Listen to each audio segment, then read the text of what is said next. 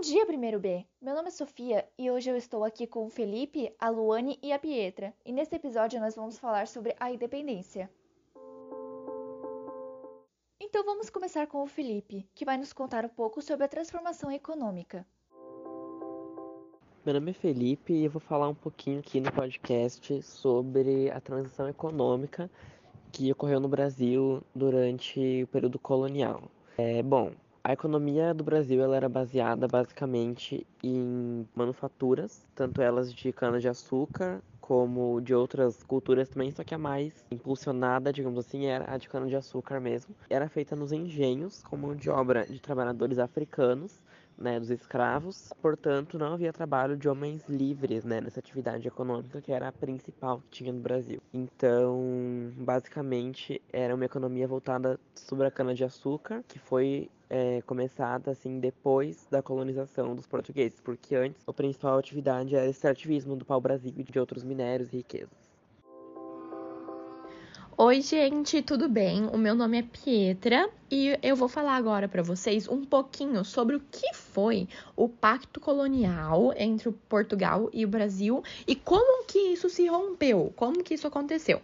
Para começar, né, o que, foi o Pacto Colonial? O Pacto Colonial foi um sistema de exclusividade comercial que as metrópoles impuseram em suas colônias. É, a relação que foi utilizada entre Portugal e o Brasil foi a proibição de estabelecimento de manufaturas no Brasil. Ou seja, nessa forma, o Brasil ficou durante muito tempo é totalmente dependente das, das manufaturas portugueses, né? Então, o Pacto Colonial só foi quebrado em 1808 com a vinda da família real portuguesa para o Brasil. E quando aconteceu isso, o Dom João é, promoveu a abertura dos portos e as nações amigas para exportar as coisas para o Brasil, porque até então não podia.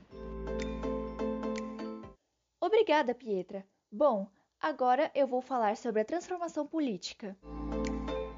Sobre as transformações políticas, ou mudanças políticas, aproximadamente 15 mil pessoas vieram para o Brasil, entre portugueses e estrangeiros de outras nacionalidades.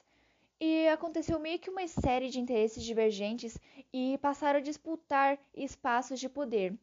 Embora que na época ainda não havia partidos políticos no Brasil, o aglomerado de comerciantes proprietários de terras de escravos foi sendo reconhecido como Partido do Brasil. A chegada desse grupo ocorreu após a Revolução do Porto, que aconteceu em 1820, e exerceu uma forte influência sobre a política do período. Inclusive, eles foram os principais responsáveis pela pressão política que chegou a convencer Dom Pedro I a ficar no Brasil e em seguida declarar a independência em 1822. Em 1831, onde estava acontecendo o período regencial, os membros desse grupo estabeleceram um partido moderado, sendo o sucessor do Partido do Brasil. Além disso, começou a surgir uma elite ilustrada no Brasil, com referenciais teóricos do liberalismo e outras ideias vigentes na Europa. Isso aconteceu levando à formação do Partido Liberal, onde os membros eram conhecidos como Luzias. E o contato com essas ideias e o próprio status que a colônia adquiriu trouxeram consequências irreversíveis para a formação do Brasil independente. E para finalizar, a Luane vai nos contar sobre o reconhecimento das outras nações. Salve galera! Bom, eu vou dar uma resumida aqui para vocês de como aconteceu esse processo de reconhecimento. Primeiramente, mesmo dentro do Brasil, a independência não foi tão bem aceita assim, porque haviam muitos portugueses morando aqui que não aceitaram e houveram muitos conflitos em regiões como Piauí, Pará e Maranhão.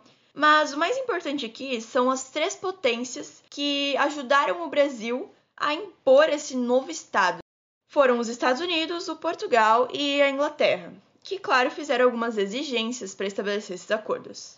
Os Estados Unidos usaram o princípio da doutrina Monroe, que dizia que todo país americano devia ser livre da influência europeia, e como o Brasil era americano, né? Já Portugal não foi tão legal assim, não.